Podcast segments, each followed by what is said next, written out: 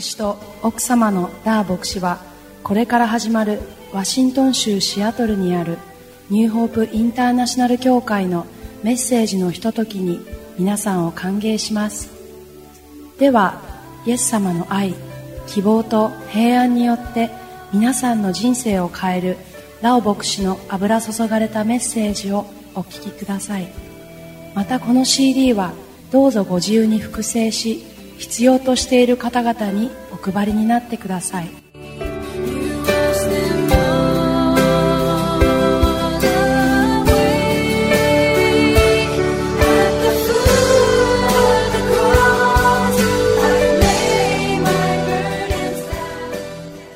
Good morning. おはようございます。I and Pastor Da would like to greet you from Seattle. え、私とダー牧師はシアトルから皆さんに挨拶をしたいと思います。だ、ダー先生、何か分かち合っていただけませんか？Hi, everyone. こんにちは、皆さん。I な皆さん、お元気でしょうか、ニューホープインターナショナル協会と私たちは皆さんにとても会いたいです。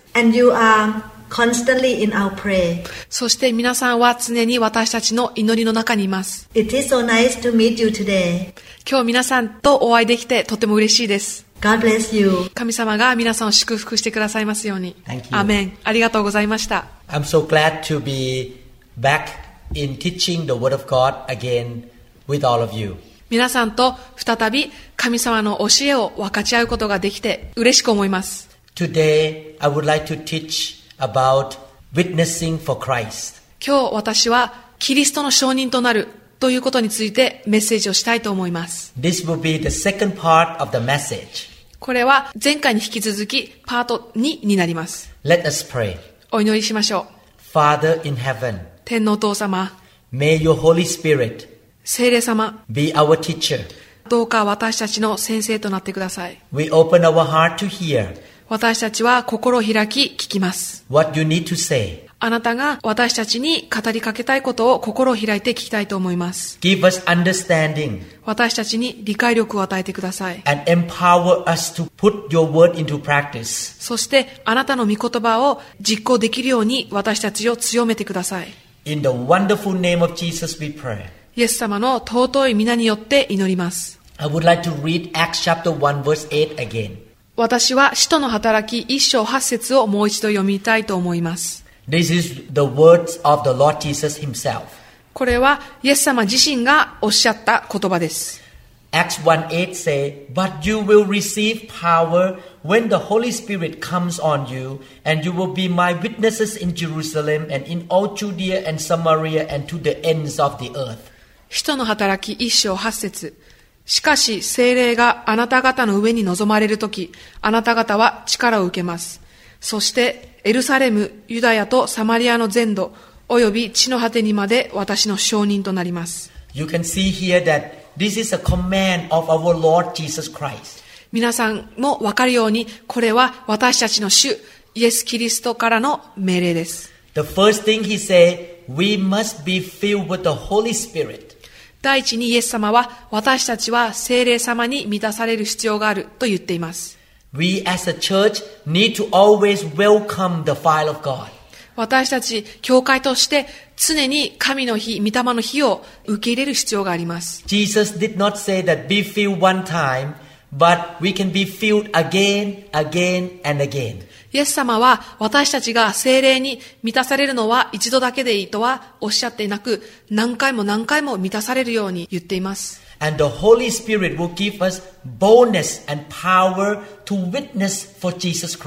そして精霊様は私たちがイエス・キリストの証人となるために大胆さと力を与えてくださいます。are the church that welcome the Holy Spirit. 世界中の様々なところで成長が早い教会というのは聖霊の働きを受け入れています。 I noticed that the members in my church who always want the fire of God love to go out to witness to people. 私はある一つのことに気づきました。えー私の教会にいる教会員のメンバーの中で特に常に神の日と御霊の日を求めている方々はいつも外に出て行って福音を述べ伝えることに熱い方たちです。I would like to encourage you to love to be filled with the Holy Spirit every week. なので私は皆さんに毎週神の日と精霊とに満たされるように、えー励ましたいと思います。And today we would like to study from the life of Jesus himself. そして今日はイエス様の人生そのものから学びたいと思います。We will study how Jesus helped a woman to come to know God. 私たちはイエス様がある一人の女性をどのように救いに導いたかを見たいと思います。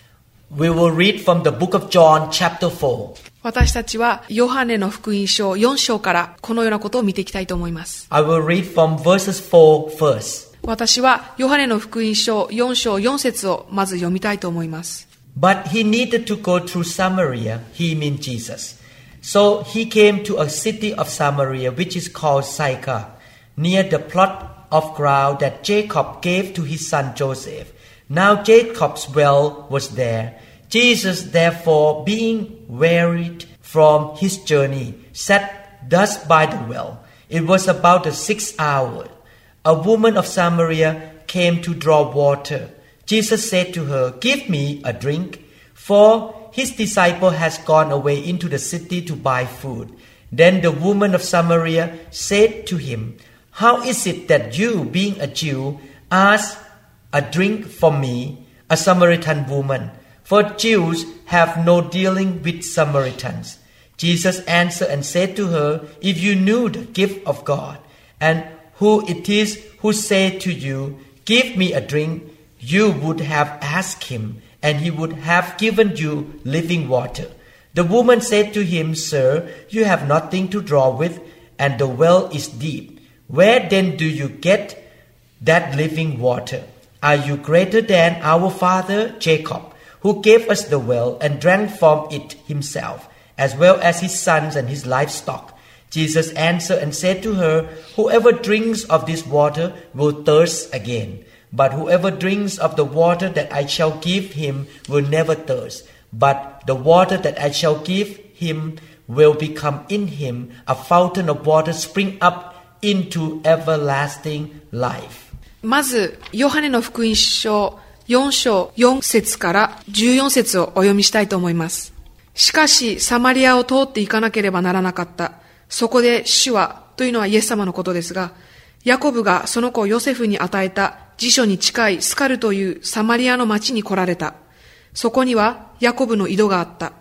イエスは旅の疲れで井戸の傍らに腰を下ろしておられた。時は第6時頃であった。一人のサマリアの女が水を汲みに来た。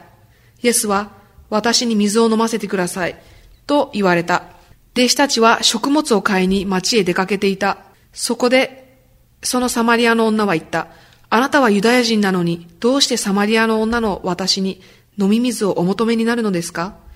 ユダヤ人はサマリア人と付き合いをしなかったからである。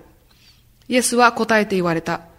もしあなたが神の賜物を知り、またあなたに水を飲ませてくれというものが誰であるかを知っていたなら、あなたの方でその人に求めたことでしょう。そしてその人はあなたに生ける水を与えたことでしょう。彼女は言った。先生、あなたは汲むものを持っておいでにならず、この井戸は深いのです。その生ける水をどこから手にお入れになるのですか？あなたは私たちの父、ヤコブよりも偉いのでしょうか？ヤコブは私たちにこの井戸を与え、彼自身も、彼の子たちも、家畜もこの井戸から飲んだのです。イエスは言われた。この水を飲む者は誰でもまた乾きます。しかし、私が与える水を飲む者は誰でも決して乾くことがありません。私が与える水は、その人のうちで泉となり、永遠の命への水が湧き出ます。In this situation, Jesus was very tired from his ministry. えーこの聖書の箇所のシチュエーションは、イエス様はとても旅で疲れていました。Jesus was a Jewish man by background. イエス様はユダヤ人でした。And at that time, the Jewish people did not get along with the people of Samaria. 当時、ユダヤ人はサマリア人と交わりをしませんでした。even though they came from the same ancestor, Jacob. えーサマリア人とユダヤ人は同じ先祖、ヤコブから来たのにもかかわらず、一切交わりは持っていませんでした。And normally, a Jewish man will not talk to a Samaritan woman. そして、通常、ユダヤ人はサマリアの女の人に話しかけることもしませんでした。In the culture at that time, people looked down on women. その当時、人々は女の人を見下すという文化がありました。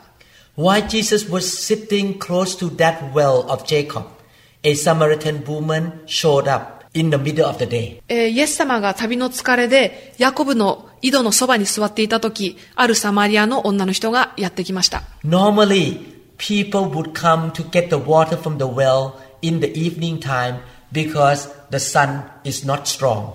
通常、太陽がこう、じりじり暑くて痛いので、人々はその井戸に水を汲みに来るときは大抵夕方頃です。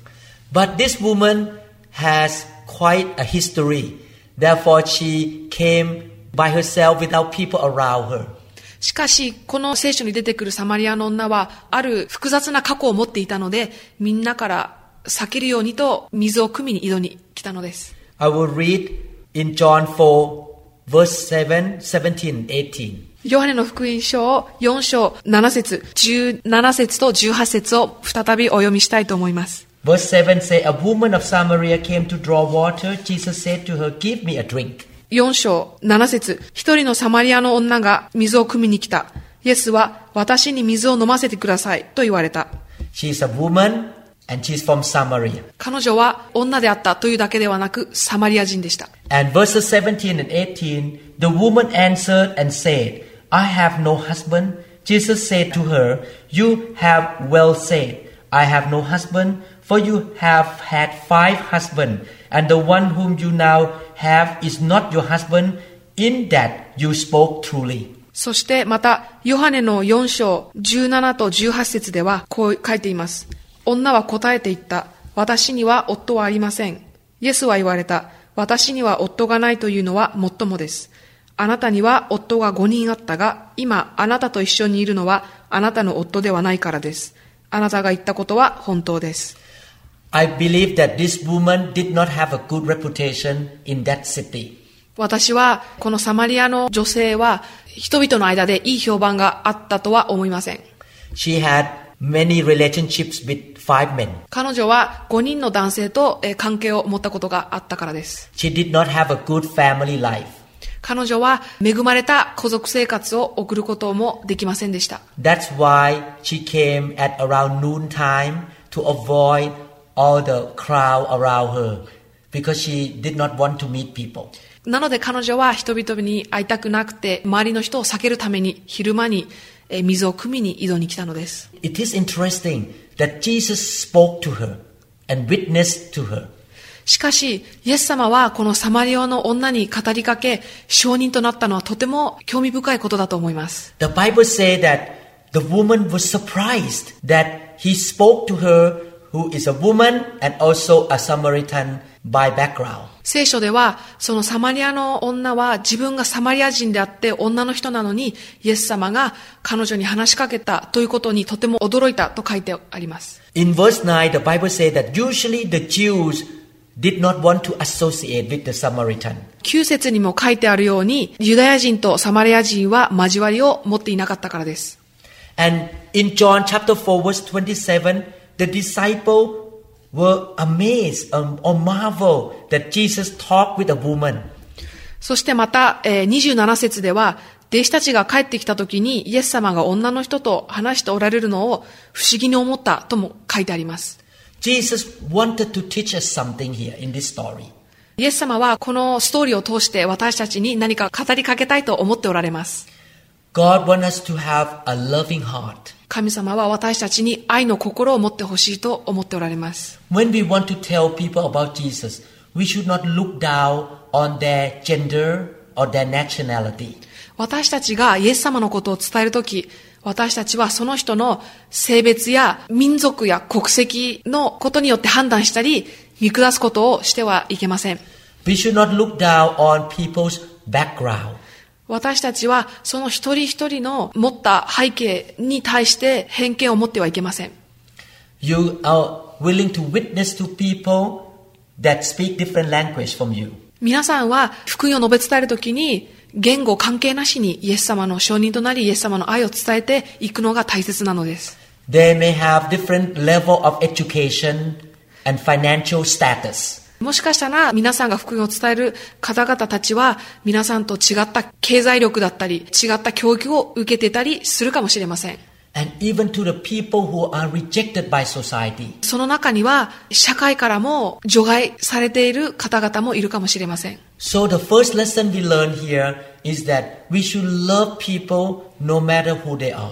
なので、このイエス様の話からわかる。1つ目のレッスンは、私たちは人々がどんな背景を持っていても誰であっても愛し、キリストの証人となる。ということです。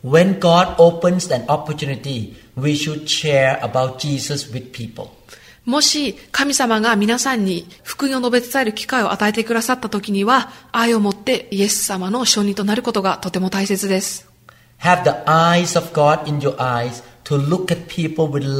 の目を神様の目を持って、愛と憐れみを持って人々に接してほしいと思います。God loves everybody. 神様は一人一人を愛しておられます。The young, the old, the rich or the poor. 若い人々も、年寄りの方も、貧しい人も、お金持ちの人も、神様は一人一人を愛しておられます。And look at how Jesus start the conversation. イエス様がこのサマリアの女の人とどのように会話を始めたか見てみましょう。 Jesus asked this lady for a drink of water.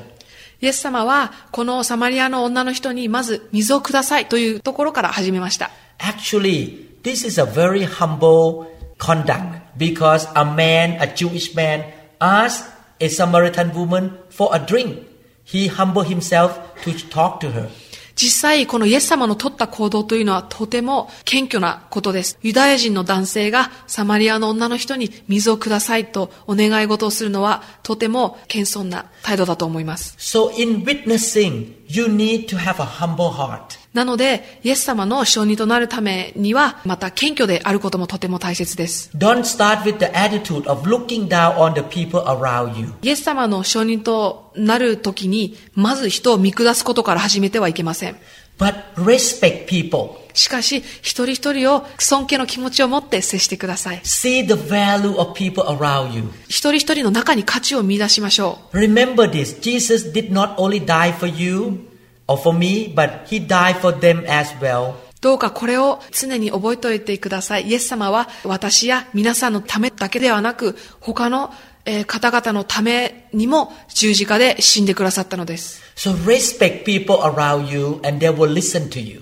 なので、皆さんの周りにいる人々を尊敬し、彼らの言っていることを聞いてください。And if you notice, Jesus started the conversation with the natural things, ここで一つ気づくと思うんですけれども、イエス様はこの世の自然のものを使って、水ですね。それを使って会話を始めました。そして徐々にイエス様はその自然的なものを霊的なものへと、少しずつ変えていきながらこのサマリアの女の人に福音を伝え始めました。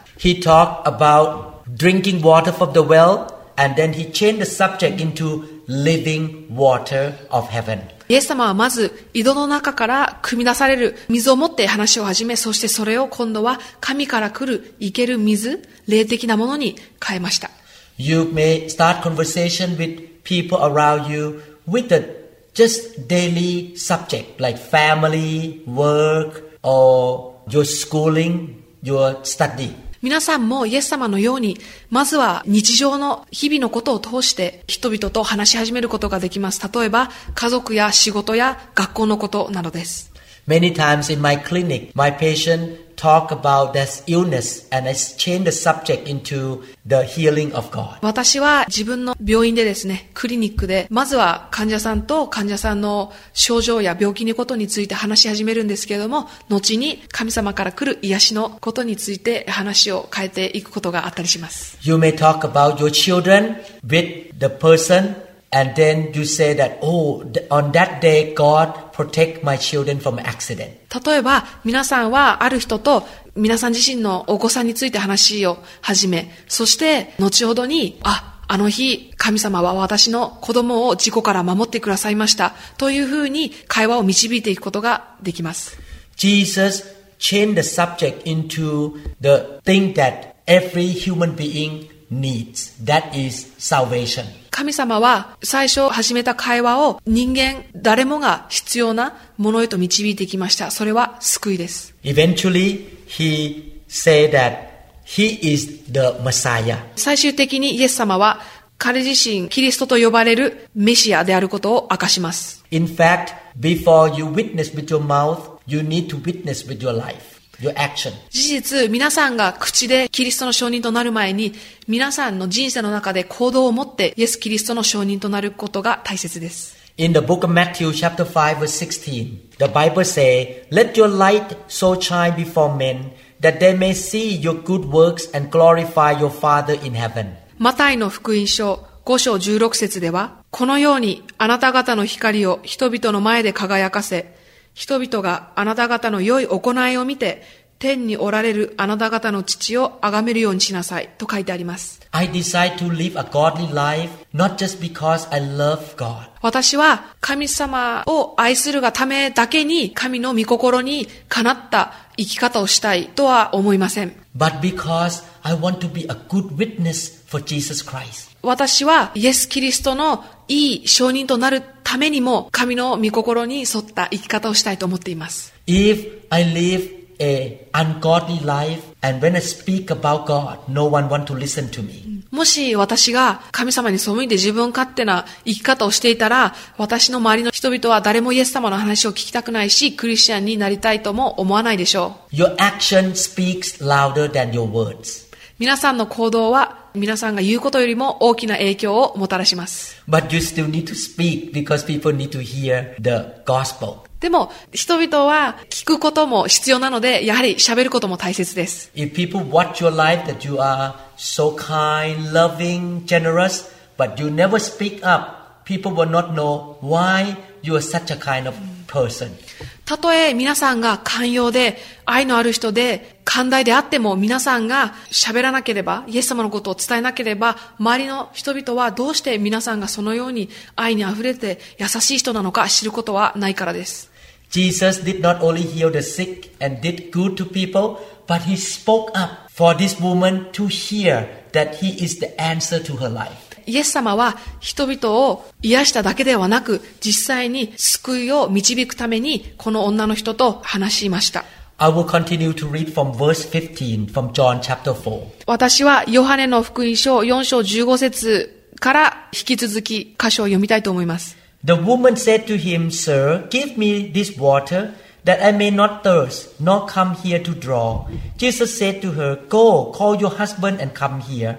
The woman answered and said, I have no husband. Jesus said to her, You have well said, I have no husband, for you have had five husbands, and the one whom you now have is not your husband. In that you spoke truly. The woman said to him, Sir, I perceive that you are a prophet. Our fathers worship on this mountain, and you Jews say that in Jerusalem is the place where one ought to worship. Jesus said to her, Woman, believe me, the hour is coming when you will neither on this mountain nor in Jerusalem worship the Father. You worship what you do not know. We know what we worship, for salvation is of the Jews. But the hour is coming, and now is, when the true worshippers will worship the Father in spirit and in truth. For the Father is seeking such to worship Him. God is spirit, and those who worship Him must worship Him in spirit and truth. The woman said to him, I know that Messiah is coming, who is called Christ. When he comes, he will tell us all things. Jesus said to her, I who speak to you am he. And at this point, his disciple came and they marveled that he talked with a woman, yet no one said, What do you seek? Or why are you talking with her? ヨハネの福音書4章15節から27節をお読みしたいと思います。女はイエスに言った。先生、私が乾くことがなく、もうここまで組に来なくてもいいように、その水を私にください。イエスは彼女に言われた。行ってあなたの夫をここに呼んできなさい。女は答えて言った。私には夫はありません。イエスは言われた。私には夫がないというのはもっともです。あなたには夫が5人あったが、今あなたと一緒にいるのはあなたの夫ではないからです。あなたが言ったことは本当です。女は言った。先生、あなたは預言者だと思います。私たちの祖父たちはこの山で礼拝しましたが、あなた方は礼拝すべき場所はエルサレムだと言われます。イエスは彼女に言われた。私の言うことを信じなさい。あなた方が父を礼拝するのはこの山でもなく、エルサレムでもない、そういう時が来ます。救いはユダヤ人から出るのですから、私たちは知って礼拝していますが、あなた方は知らないで礼拝しています。しかし、真の礼拝者たちが霊と誠によって父を礼拝する時が来ます。今がその時です。父はこのような人々を礼拝者として求めておられるからです。神は霊ですから、神を礼拝する者は霊と誠によって礼拝しなければなりません。女はイエスに言った。私はキリストと呼ばれるメシアの来られることを知っています。その方が来られる時には一切のことを私たちに知らせてくださるでしょう。イエスは言われた。あなたと話しているこの私がそれです。この時、弟子たちが帰ってきて、イエスが女の人と話しておられるのを不思議に思った。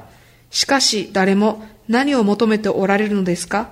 とも、なぜ彼女と話しておられるのですか？とも言わなかった。We can see another thing from this story that Jesus exercised the gift of the Holy Spirit. ここで私たちがもう一つ見て取れるのは、イエス様が精霊を通して人々に働きかけたということです。One day I will teach you about the gift of the Holy Spirit in detail. 私は近いうちに精霊の賜物について語りたいと思います。But in this situation, Jesus exercised we call the gift of the word of knowledge. ここでもう一つイエス様が用いたのは知識の賜物というものです。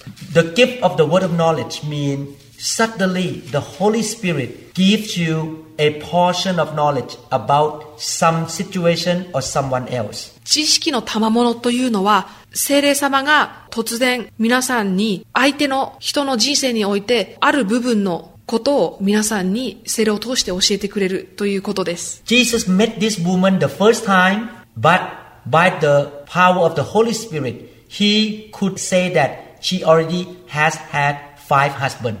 イエス様はこのサマリアの女と会ったのが初めてにもかかわらず、精霊様がその彼女についての知識をイエス様に教えてくれたので、この女がもうすでに過去に5人の夫を持ったことがあるということが分かったのです。That's why we need to be filled with the Holy Spirit so that we can have supernatural gift or power from God to witness for Jesus.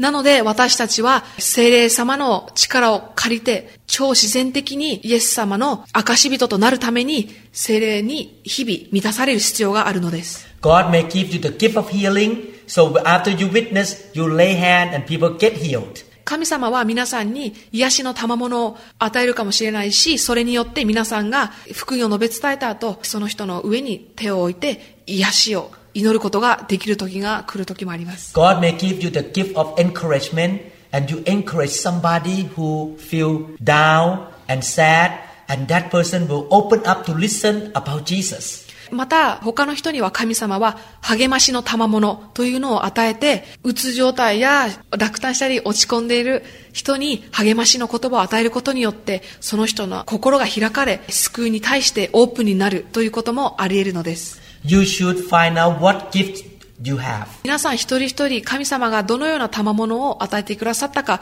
見つけることをお勧めします。And you exercise those gifts to bring people to Jesus Christ. そしてその与えられた賜物を実際に用いて人々が救いに導けるように用いていきましょう。And your life of witnessing will be supernatural and powerful.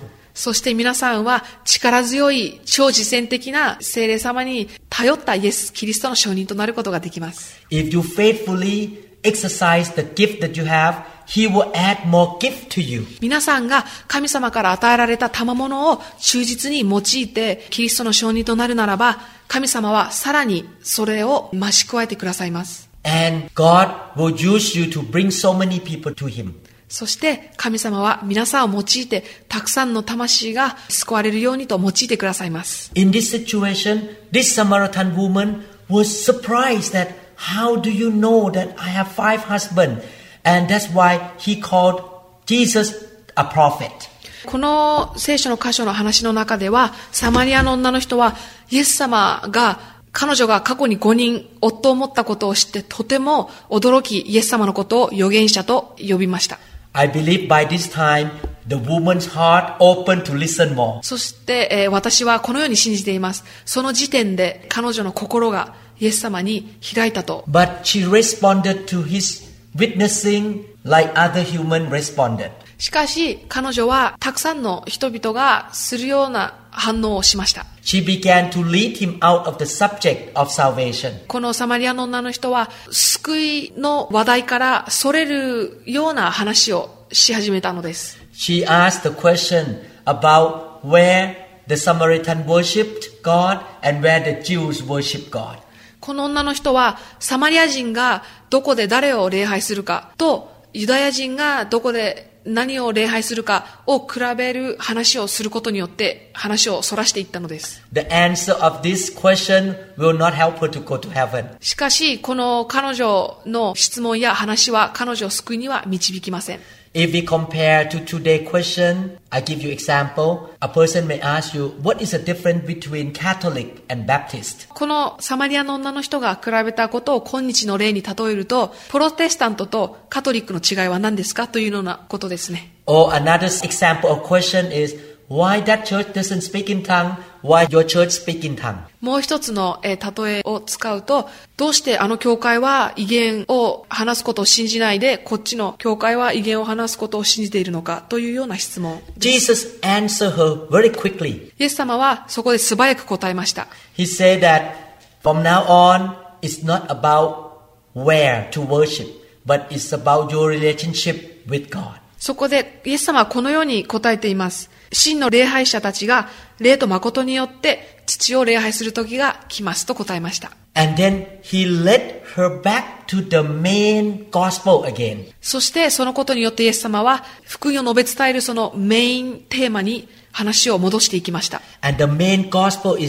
She need to believe in Jesus Christ and repent of her sin. その主な福音、福音のポイントというのは、彼女がイエス様を信じて罪を悔い改める必要があるということです。He told her that I am the Messiah, I am the Christ, and if you believe in me, you have eternal life. イエス様は、私がメシアであり、キリストであるから、あなたが私を信じるならば救われると彼女に言いました。And this woman believed what he said. そして、このサマリアの女は、イエス様が言ったことを信じました。 In John chapter 4 verses 28 to 30, ヨハネの福音書4章28節から30節 the woman then left her water pot, went her way into the city, and said to the men, Come and see a man who told me all things that I ever did. Could this be the Christ? Then they went out of the city and came to him. 女は自分の水亀を置いて町へ行き、人々に言った。来て見てください。私のしたこと、全部を私に言った人がいるのです。この方がキリストなのでしょうかそこで彼らは町を出てイエスの方へやってきた。In verse 39, and many of the Samaritans of that city believed in him because of the word of the woman who testified, He told me all that I ever did. 39節さて、その町のサマリア人のうち多くの者が、あの方は私がしたこと全部を私に言ったと証言したその女の言葉によってイエスを信じた。This is a powerful story. これはとても力強いお話だと思います。Jesus exercised his gift and he operated in love. イエス様は与えられた賜物を用いて愛を持って福音を述べ伝えました。This woman opened her heart to receive the gospel. そしてこのサマリアの女は福音を受け取るために心を開いたのです。You need to understand she has not gone through any special Bible classes. ここでもう一つ覚えておいていただきたいのが、彼女は救いを受け取るために特別な聖書学校に行ったりしていないということです。She did not go to any Bible school. 彼女は聖書のことを全く勉強したわけでもないことです。She did not even have a Bible to read. 彼女は読む聖書さえも持っていませんでした。But she witnessed to the whole town what she experienced しかし、彼女はイエス様を通して経験したことを街中に証言したのです。When I first accepted Jesus Christ, I led so many patients and my family member to God. 私がクリスチャンになりたての頃、私は私の家族や患者さんを含めたくさんの人々を救いに導きました。私はその当時、聖書のことをあまり知りませんでした。しかし私は神様が私にしてくれたことを分かち合いました。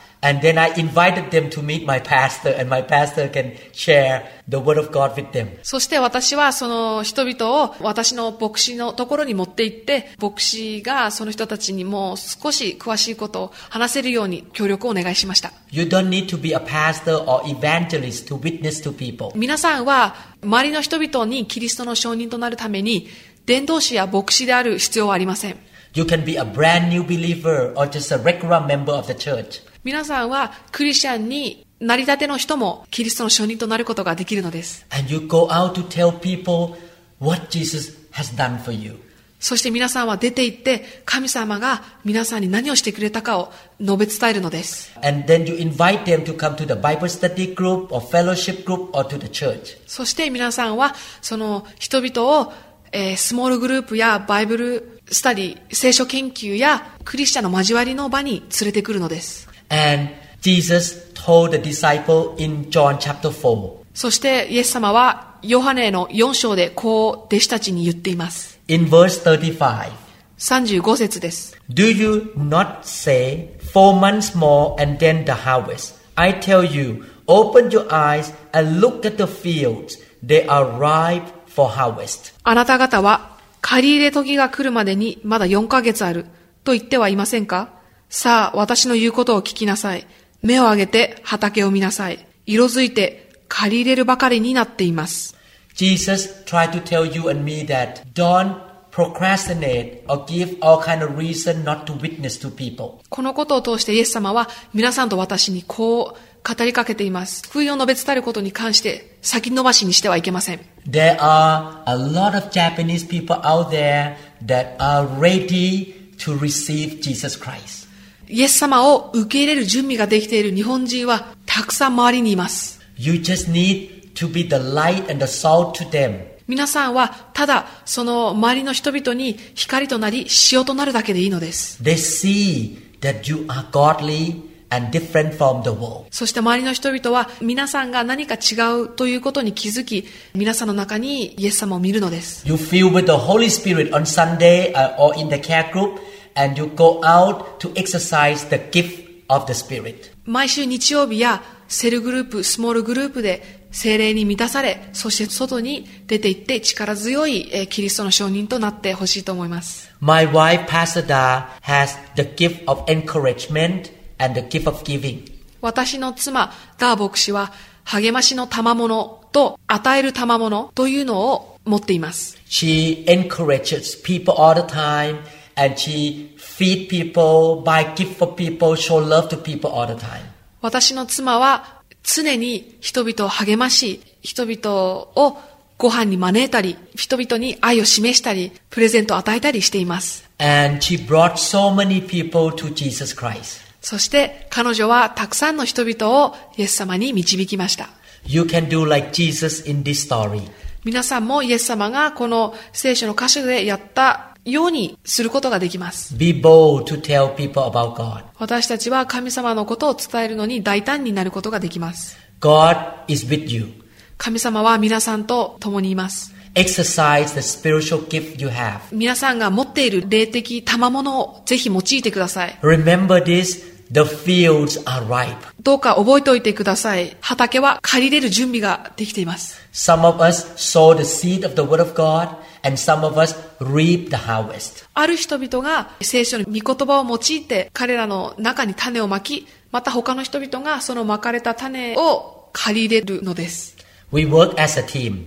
私たちはチームとなって一緒に仕えていくのです You sow the seed by sharing about Jesus with your friend. You bring your friend to church, and another person in the church may lead that person to Christ. 皆さんがイエス様の福音を述べ伝えることによって、その人の中に種をまき、そして皆さんがその人を教会に持ってきて、そうすることによって他の人がその人をさらに救いへと導いていく、それぞれの役割があったりします。I would like to challenge you at the end of this teaching. このメッセージを終えるにあたって、あることを皆さんに分かち合いたいと思います。Let us practice what we learned from John chapter 4. 今日、私たちがヨハネの福音書4章から学んだことを実際に行動に移してみましょう。